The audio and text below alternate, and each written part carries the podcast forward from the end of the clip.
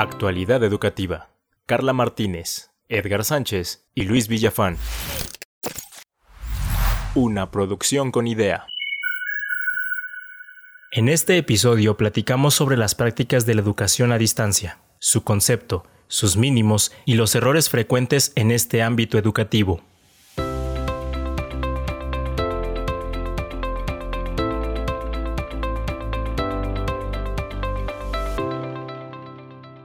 Educación a distancia. Hola, bienvenidos a la segunda temporada del podcast Actualidad Educativa. Soy Edgar Linares y como en la temporada anterior comparto micrófonos con Carla Martínez y con Luis Villafán. Bienvenidos a esta nueva temporada. ¿Cómo están? ¿Cómo los trata la vida? Hola Edgar, hola Luis. Yo muy contenta de que se esté grabando esta segunda temporada y lista para seguir compartiendo con todos nuestros colegas docentes nuestras experiencias. Hola, ¿qué tal Carla? Hola Edgar. Por mi parte, también con mucho entusiasmo para esta segunda temporada de nuestro podcast Actualidad Educativa después de leer comentarios que nuestros escuchas nos han hecho llegar y en lo personal y dado el momento en que estamos viviendo, pues también con la interrogante, ¿cómo lograremos, cómo haremos cómo regresaremos a una supuesta normalidad. Con mucho gusto de escucharles nuevamente.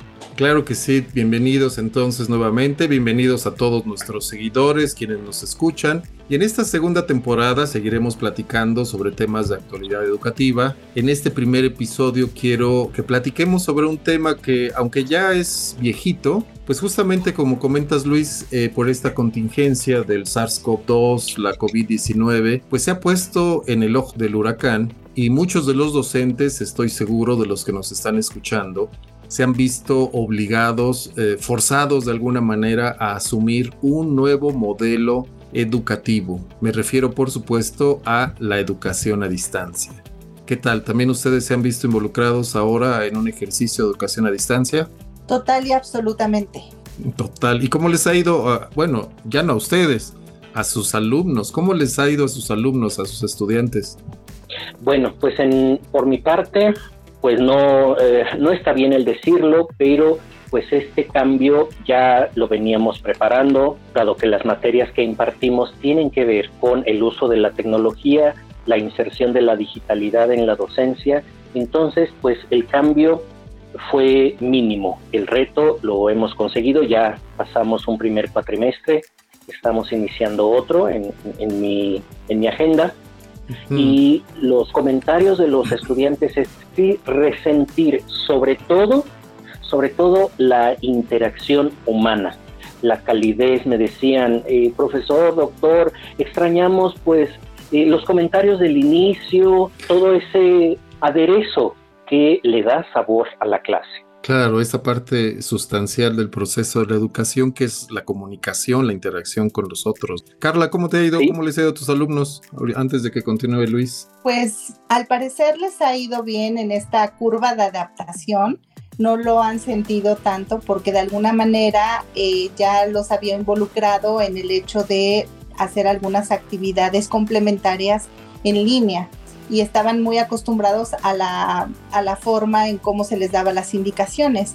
Sin embargo, y también por supuesto que no quito el dedo del renglón en lo que acaban de mencionar, el estar frente a ellos, el que ellos escuchen mi voz de manera directa, el escuchar sus participaciones, el pasar con cada uno de ellos, escuchar sus comentarios, sus inquietudes, es definitivamente lo que cuesta trabajo acostumbrarse, a lo que cuesta trabajo acostumbrarse, a la falta de esa interacción, a la falta de esa relación interpersonal.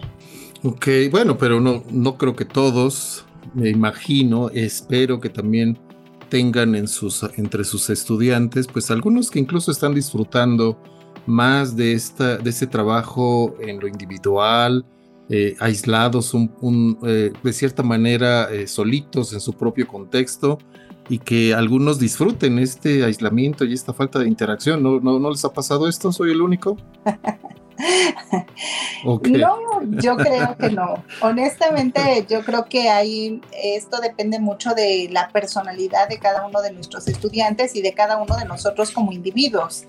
Eh, la verdad es que yo me siento muy cómoda en un espacio de esta manera, aunque sí cuando ellos se comunican conmigo y, e, e intercambiamos algún mensaje de manera síncrona y directa, pues sí se extraña, ¿no? Es cuando uno empieza a evocar esos recuerdos, pero yo me siento personalmente muy cómoda, también lo vivo con los hijos adolescentes en casa y tengo de los dos tipos, el que, aquel que ya está desesperado por regresar con sus compañeros y otro que está encantado de, estar aquí con sus clases en línea. Entonces yo creo que ese es el sentir, es como mi termómetro para medir cómo se sienten mis estudiantes. Claro, Luis. Por mi lado, por mi lado sí, eh, y ahorita les escuchaba con atención a la doctora Carla, en mi experiencia como docente, mis estudiantes, ¿cómo lo han tomado? Pues tengo dos bandos. Uno, y que claro, será evidente la correlación que podamos derivar de lo que voy a decir. Por un lado, estudiantes de maestría y de doctorado, quienes lo han tomado bastante bien, con una actitud proactiva, positiva, incluso de mejora, con comentarios como el siguiente ahora siento en carne viva el reto y el beneficio que significa la integración de la digitalidad. En otro bando están los estudiantes de licenciatura cuyos comentarios son, sentimos que no está completo, sentimos que nos hace falta algo, sentimos que vamos a la deriva. Entonces la correlación que encuentro es a mayor nivel educativo, mayor es la asimilación que están encontrando de esta nueva realidad. Y, así podríamos preguntarnos em, en niveles básicos, ¿cómo será esa realidad? Sí, pues la, la, realidad puede ser muy variopinta, es muy variopinta, porque a esto, a esto que comentas, aparte del nivel de, maduración personal individual, pues hay que agregarle el contexto, ¿no? El contexto familiar, el contexto tecnológico, de infraestructura me refiero, y pues no todos eh, eh, tenemos la fortuna de de tener acceso a, una computadora, una señal de internet pues decente, con un buen ancho de banda, una buena velocidad para poder transmitir audio, video y, demás, ¿no? Entonces sí, la, la, situación me parece que es completamente heterogénea, nos vamos a encontrar de todo, pero esta parte que, que, comentas, entre menos desarrollo individual más eh, se, se, extraña la presencia del docente, del profesor. Más se siente la dependencia. Exacto. ¿Recuerdan, colegas, que en la temporada pasada eh, tú dirigiste un podcast, Edgar, sobre esta, esta cuestión, la dependencia, la interdependencia, la codependencia. ¿Qué tipo de relación? Bueno, pues ahora, sí, ahora em, pues está quedando al desnudo esta relación. Sí, y este, bueno, pues justamente esto, esto lo traigo a colación porque pues nos hemos estado, les decía al inicio, nos hemos visto obligados de cierta manera a asumir este ejercicio de educación a distancia y la pregunta obligada inicial es, bueno, ¿qué es justamente la educación a distancia? Cuando hablamos de educación a distancia, ¿a qué nos referimos? Y antes de, de preguntarles a ustedes, quiero compartirles una definición o más bien conceptualización que hace el doctor Lorenzo García Aretio, que es titular de la Cátedra de Educación a Distancia de la, de la, UNESCO, y el doctor Aretio define la educación a distancia como un ámbito educativo complementario, complejo, muy complejo, este resalta, y sobre todo vean este otro adjetivo, problemático.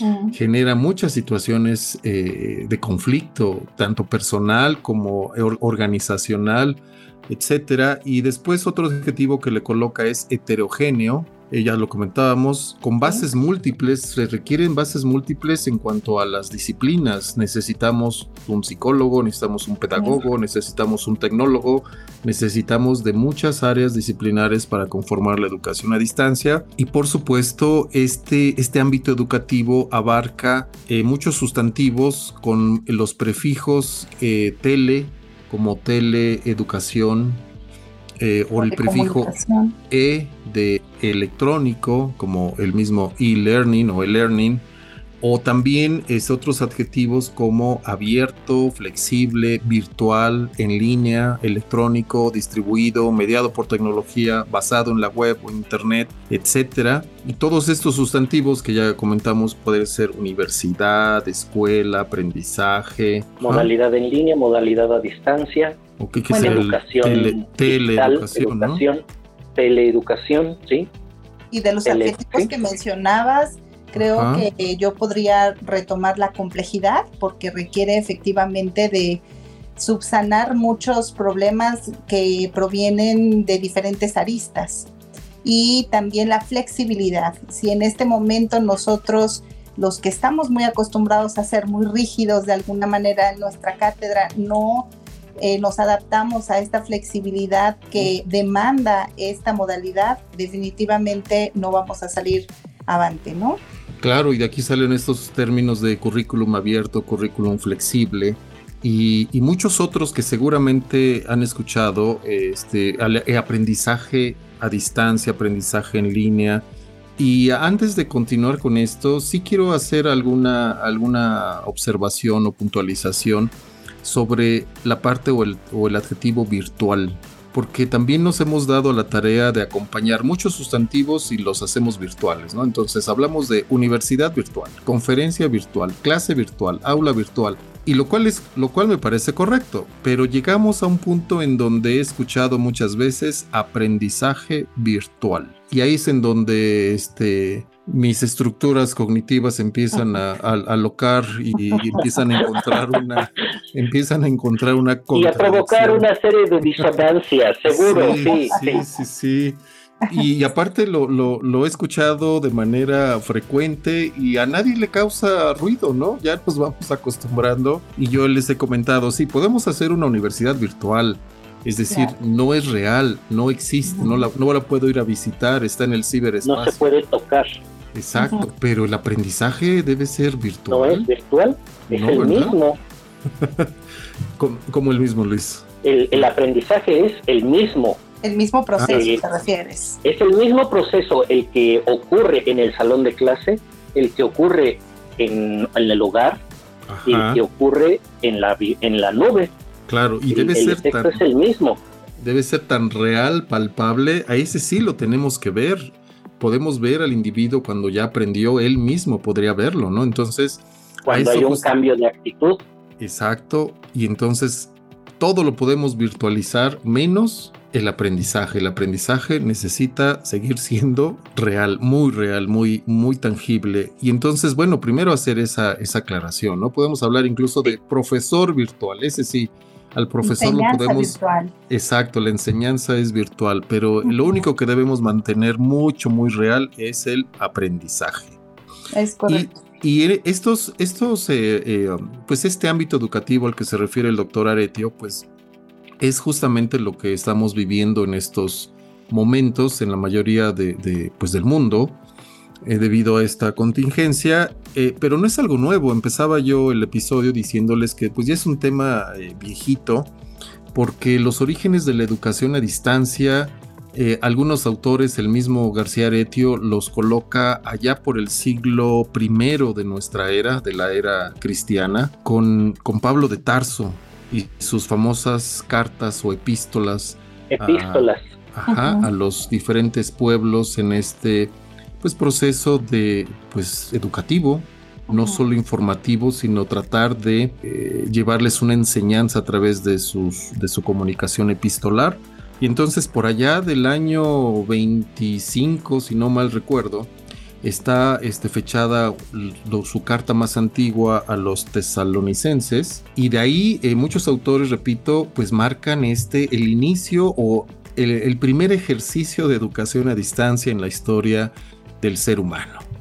Por supuesto que eh, ya si hacemos un saltote enorme en el tiempo, pues en la década de los 60, eh, de los 50 finales aquí en, México, pues también la educación por correspondencia es la que impera en el mundo y por supuesto México no podía quedarse atrás. Y no sé si escucharon ustedes al Instituto Maurer. ¿Alguien tiene alguna referencia de esto? Bueno, el Instituto Maurer por esos años, digo no porque yo haya nacido en esos años, ¿eh? pero este, a la fecha existe el Instituto Maurer, ¿eh? Pero en, esas décadas 60, 70, yo tuve contacto con, una publicidad de este instituto allá por mediados de los 70, eh, en las revistas, en las portadas o en, los, en las interiores, venían anuncios de esto, ten tu título, eh, daban carreras técnicas, bueno, siguen dando carreras técnicas, ¿eh? Y en esta educación por correspondencia, en donde tú te inscribías, te llegaban tus, eh, tus libros o tus, eh, tu material de estudio por correo postal, estudiabas, te llegaba el examen, lo mandabas y después de, este intercambio eh, epistolar, si, si, podemos tomarlo así, pues te llegaba tu, diploma o tu certificado o tu título de técnico en... Y yo recuerdo haber visto en casa de, de algunos tíos estas revistas y pues alguno de ellos incluso me parece, tengo la impresión de que estudiaron en esta modalidad de educación a distancia, educación por correspondencia. Y, repito, el Instituto Maurer, si lo buscan en la, en la web, todavía existe, todavía existe y sigue. Claro, ahora ya se modernizó porque pues después de la educación por correspondencia, la tecnología avanza y entonces empezamos a utilizar ya otros medios electrónicos hasta llegar ahora a Internet. Internet como soporte tecnológico pues es un medio adecuado para, para soportar los procesos de enseñanza, aprendizaje y evaluación. Pero antes pues pasamos por cassettes de audio, cassettes de video, eh, discos compactos, las mismas computadoras, libros, etcétera, ¿no? Hemos este, hecho uso Ah, el, fax también fue todo un, hito en nuestro desarrollo tecnológico. Y bueno, la educación no se ha podido quedar aislada, ajena a este devenir tecnológico. Y por supuesto ha ido tomando eh, varias, varias formas. ¿no? También eh, les recomiendo a, a todos quienes estén interesados en este tema de la historia de la educación a distancia, que puedan consultar uno de los libros del doctor García Aretio, que habla justamente sobre la educación a distancia, bases y conceptos de la educación a distancia, que publicó en el 2014.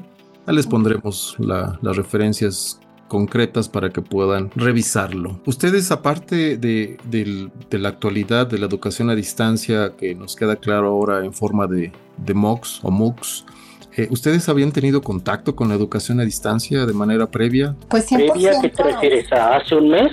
No, no, no, me refiero, no, no a esta era de internet y de computadoras, no, antes de eso, en la prehistoria, si quieres llamarlo de la educación a distancia, ¿no? No, eh, por mi parte, absolutamente no. Todos mis procesos formativos habían sido 100% presenciales. ¿Y, escolarizados? escolarizados, y es hasta apenas hace ni siquiera un par de años, si no es que menos, es cuando eh, empecé con procesos de formación a distancia personales y ella involucrada, ¿no? Entonces, eh, totalmente pues a esta modalidad, pero anteriormente no, y tampoco ahora que mencionas esto, este contexto familiar, pues estoy intentando hacer memoria de, de alguna, pues alguna referencia también en lo familiar y en lo personal, y la verdad es que no lo recuerdo, ¿no? Luis. En mi caso tengo, no personal, no, no ocurrió en mí, pero ya que Carla amplía al ámbito familiar, en mi familia sí tengo un antecedente. Una de mis hermanas es educadora y a finales de la década de los 90 ella hizo estudios, debo de hacer la aclaración que fue la última generación que en el país la Ley General de Educación Normal no exigía la preparatoria. Ah, ok. Entonces ella es normalista, educadora de esa última cohorte. Luego decide ella hacer su licenciatura y la hace en una universidad de eh, un estado del norte de la República y sus estudios son por correo postal. Hizo su inscripción en papel, lo enviaba por correo, le regresaban su material, recuerdo, cada tres meses, le llegaba un paquete con muchas fotocopias que ella tenía que leer, recuerdo, la recuerdo en la máquina de escribir haciendo sus trabajos, y en un momento decía, ya voy al correo porque la fecha del sello del correo es la que cuenta para el ah, proceso escolar, para cumplir. Y así se repetía esto cada tres meses, cada tres meses, hasta que concluyó, pues bueno, su licenciatura en educación. Y ese es, y es a finales de los noventas. Todavía no existía internet, todavía no había estos recursos tecnológicos, Edgar, que has mencionado, fue educación a distancia por correo postal. Bueno, pues ahí, ahí ya una breve semblanza y antes de continuar vamos a hacer una breve pausa y regresamos para seguir platicando sobre la educación a distancia. No se vayan. Estás escuchando Podcast con Idea un espacio de profesionalización digital de la docencia. No te olvides de compartir este episodio en tus redes sociales con el hashtag Podcast con Idea, para que con otros docentes como tú transformemos nuestra educación. Continuamos.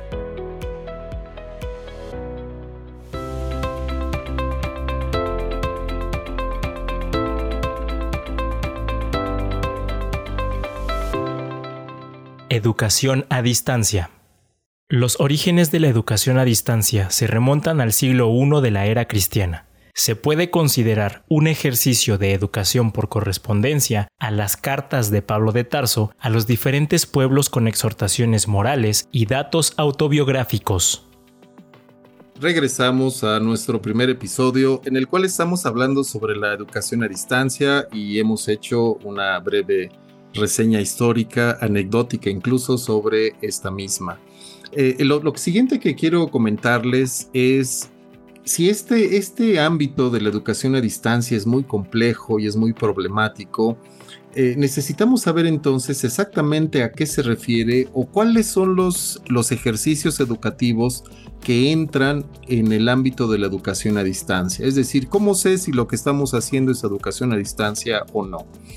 De toda la teoría y, los elementos teóricos que hay al respecto, el mismo doctor García Aretio hace un análisis y nos, nos propone los cuatro elementos mínimos o características mínimas con las cuales podemos identificar si el proceso es a distancia o no. Ya les van para que las apunten este, Luis Carla y todos nuestros seguidores. Hacer un checklist. Hacer un checklist, exacto. Entonces, la primera es la separación física entre estudiantes y profesores. Sí, la cumplimos. Así es. Eh, es más, este ejercicio que estamos haciendo ahorita, eh, pues es un ejercicio a distancia. Hay una separación, me refiero a la de grabar el podcast, ¿eh? ya habíamos comentado que pues debido a estas contingencias pues estamos justamente a distancia, así que el primero sí lo cumplimos, ¿no? La siguiente característica es que el proceso debe generar la posibilidad del estudio independiente. Subrayen esto porque me parece que es de los más, eh, de los más críticos o cruciales. Sí, yo quiero ahí hacer una pausa porque creo que esto es lo que se ha confundido. Queremos seguir haciendo lo mismo, pero ahora a distancia. Y acabas tú de dar aquí el principio y la palabra clave de el estudio independiente.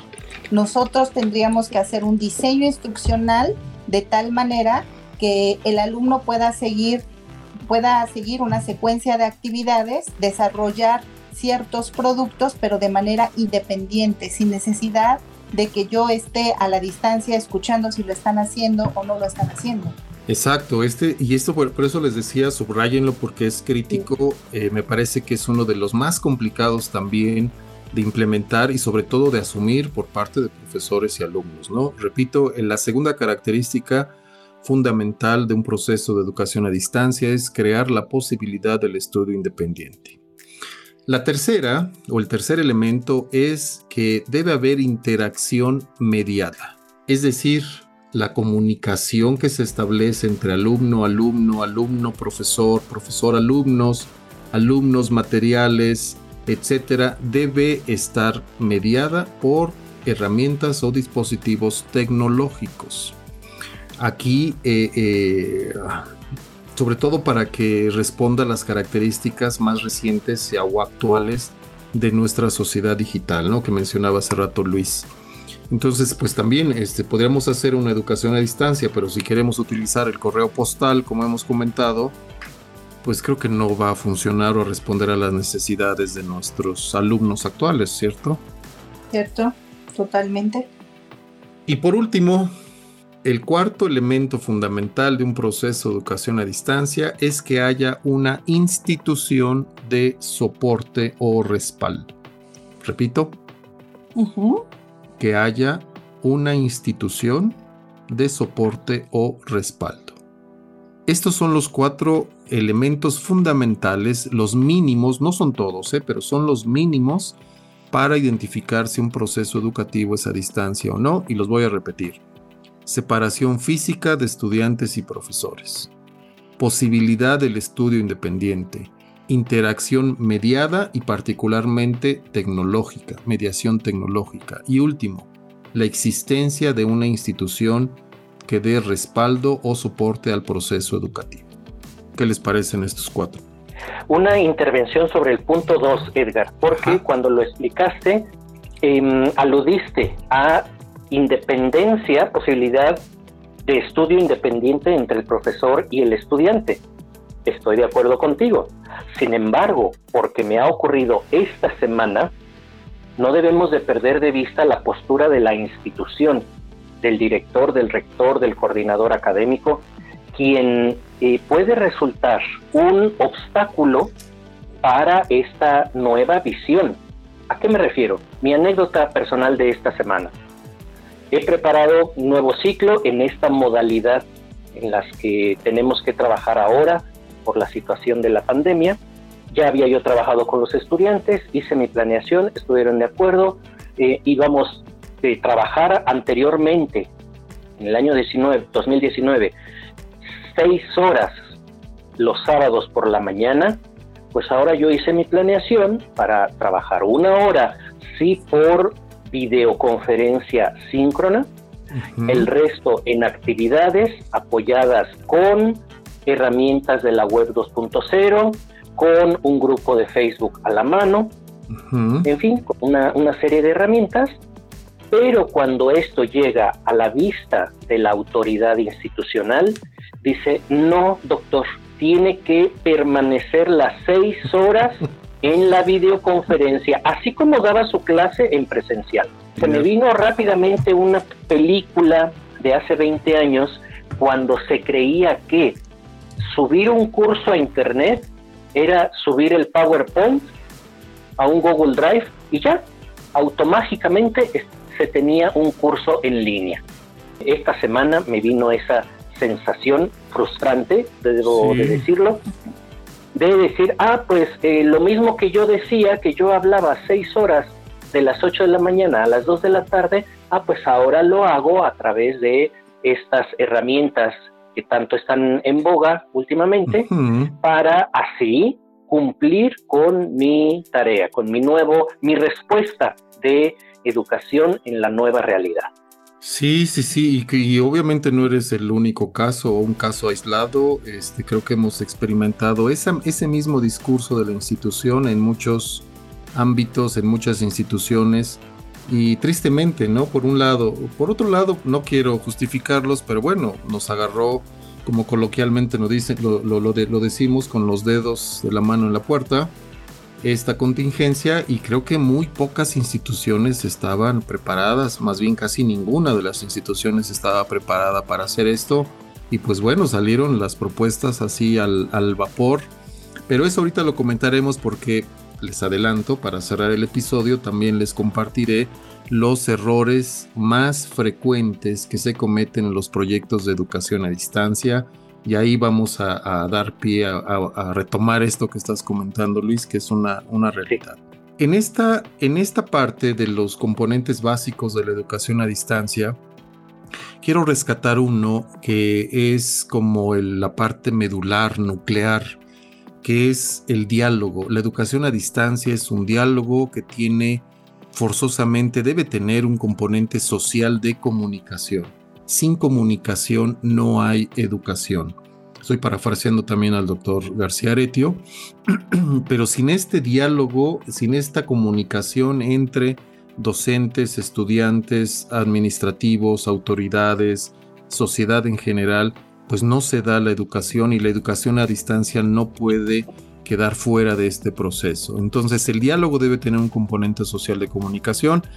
Este diálogo debe tener una intención o un propósito didáctico para que siga siendo educación, ¿no? Si, hacemos un diálogo pero con una intención diferente a la didáctica, pues entonces estaremos hablando de otro ejercicio. Y este diálogo con, con componente social de comunicación, con propósitos didácticos, debe tener mediación tecnológica, ya la había mencionado recientemente, y la mediación tecnológica implica el uso de tres elementos que seguramente ya estamos familiarizados con ellos, y son software o programas, hardware o equipos y dispositivos, pero este tercero creo que eh, lo olvidamos o no lo tenemos presente y se llama mindware, es decir, competencias, conocimientos, habilidades, destrezas en el manejo de software y hardware. ¿Habían escuchado el mindware? Sí. Sí, sí, claro. Sí, ¿verdad? Sí, es esta nueva mentalidad en el, en los, en el sujeto, sea estudiante o sea profesor.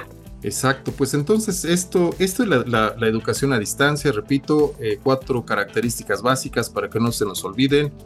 Es más, ¿puedo hacerles una prueba rápida? ¿Así? Sí, claro.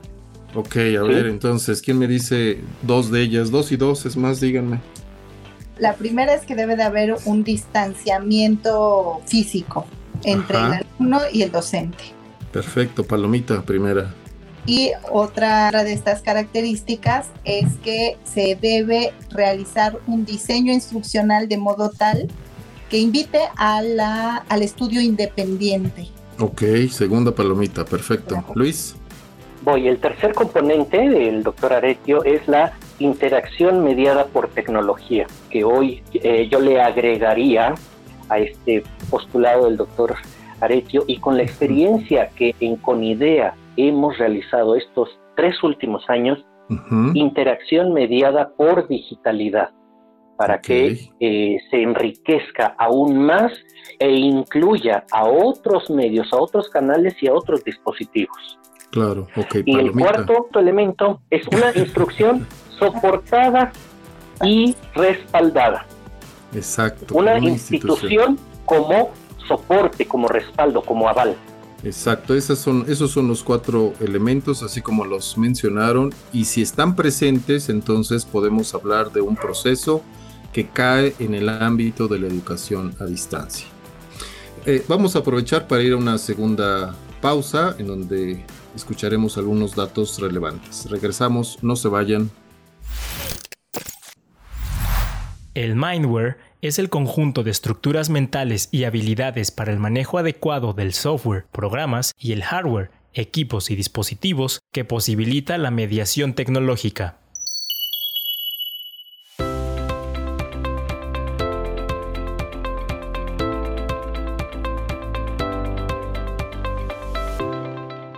Educación a distancia. Regresamos a nuestro primer episodio sobre la educación a distancia y ya estamos en el cierre del mismo. Para cerrar este primer episodio, quiero que platiquemos sobre los errores que frecuentemente se cometen en los proyectos de la educación a distancia. Y de todos los posibles errores, Carla, Luis, el doctor Aretio rescata tres que eh, a los que nos debemos enfocar justamente para evitarlos, para no cometerlos. Y van también para que apunten a manera de checklist o de lista de verificación. Primero, el error más frecuente es improvisar la planeación y el desarrollo de un proyecto de educación a distancia. Obviamente, les decía hace rato, esta contingencia nos tomó desprevenidos y entonces creo que muchas de las instituciones en, eh, en nuestro país y en el mundo en general que no estaban preparadas, pues cayeron justamente en la improvisación. Tratamos de echar mano de lo que de los recursos más cercanos y, armar al vapor un proceso de educación a distancia y bueno, pues las consecuencias que han comentado me parece que son resultado de esta improvisación. ¿Qué opinan de esto? Totalmente de acuerdo, aunque no cuando dices las instituciones no estaban preparadas. Difiero en ello con lo siguiente. Sí, sí puedo decir con ejemplos, que obviamente no voy a mencionar nombres, que sí tenían los conocimientos, sí tenían la infraestructura, sí tenían ese malware y que por otras razones no habían dado ese paso, esa evolución. Y que ahora a partir del 14 de marzo del año 2020 en que en México se decreta este confinamiento, pues no hubo de otra más que hacerlo. Sí, este, yo creo que no sé, pero mi percepción, no sé lo que piensen ustedes, me refiero, pero mi percepción es que eh, aun cuando se ha hablado mucho, o sea, se ha venido hablando mucho sobre la educación a distancia y nosotros en lo personal, en el ámbito de la consultoría, hemos insistido tratando de contagiar a, instituciones colaboradoras, aliadas, de implementar estrategias ya de educación a distancia, pues todavía había mucho, hay mucho eh, rechazo hacia este tipo de modalidad, hay muchos mitos, así es, eh, hay muchas, este, ¿cómo llamarlas? Pues sí, mitos que generan desconfianza de estos procesos, eh, etcétera. Entonces, pues ahora como no les quedó otra, pues bueno, hay que asumirla, pero entonces, pues sí, caímos en la, en la improvisación total y cometimos o estamos cometiendo el segundo error que comenta el doctor Aretio, que es la descoordinación de los recursos humanos y materiales. ¿Cómo les ha ido en ese aspecto? A mí me gustaría mencionar algo uniendo varias cosas que han dicho. Justamente en la mañana recibí una llamada de una amiga docente que eh, creo y la considero como parte del equipo que hemos mencionado, como una entusiasta de la educación. Y me hablaba de su preocupación genuina acerca de la poca preparación que ella percibía eh, de las instituciones en las que ella está involucrada de alguna manera hacia la formación y hacia la educación a distancia, la formación digital y educación a distancia. Y bueno, me hablaba precisamente por los cursos que nosotros hemos diseñado para, para contribuir a esta formación. Y uniendo esta parte, que este segundo error, ella me comentaba, hablando de la gestión, que es más fácil en instituciones pequeñas, donde esta coordinación de eh, recursos humanos y de recursos materiales no tienen que responder hacia una línea o hacia niveles de eh, autoridad o de organización más arriba, más que es una decisión casi inmediata y que estas instituciones resulta mucho más sencillo implementar un proceso formativo para los docentes o implementar algunas estrategias que coadyuven a, seguir sus cursos de formación. Y coincidía con ella, ¿no? Coincidía con ella, ella me decía, voy a empezar por estas escuelas que aunque para muchos o a los ojos de muchos parecieran insignificantes, quizá por la infraestructura, por el número de estudiantes, pues creo que muchos de ellos han sido muestra de que con poco se puede hacer mucho y que hay muchas instituciones, por el contrario, con mucha infraestructura, muchos recursos humanos, materiales, financieros, etcétera, pero precisamente por esa falta de coordinación y de optimizar los recursos, de una mala gestión, para resumirlo pronto, pues no se da, no se dan estos procesos. Entonces a mí me parece que efectivamente tiene que haber una planeación y efectivamente tiene que haber una coordinación pues de todo, lo mencionabas hace rato, de todas las disciplinas que están involucradas en la educación a distancia. Claro, completamente de acuerdo.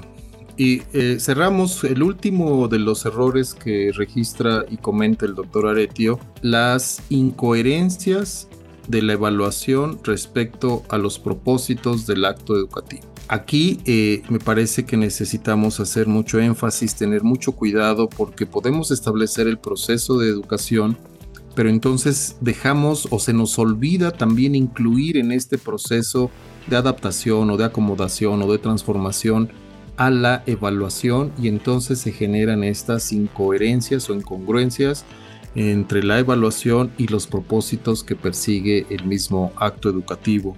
¿Han, notado este detalle o errorzote? Todo un tema, Edgar, la evaluación. Muy sensible. ¿Cuántas temporadas más disponemos, eh, Edgar? no, de hecho ya hacer una parte 2 de este podcast, Edgar, donde abordes específicamente esta parte de evaluación educativa. De la evaluación, sí, porque es fundamental. Y vean, estos son los tres errores que más frecuentemente se cometen y que llevan al fracaso a la educación a distancia. Eh, no por la misma educación a distancia, sino nuevamente, como lo hemos visto en muchos proyectos, la parte de la implementación del proyecto es lo que se nos olvida. Y entonces en este caso la improvisación, la descoordinación y la incoherencia e incongruencia de la evaluación respecto a los propósitos son las, la triada mortal para, para la educación a distancia. Pues este, últimos comentarios para que cerremos el, el podcast. Este primer episodio. Empezamos. ¿Quién quiere empezar? Yo. Ok.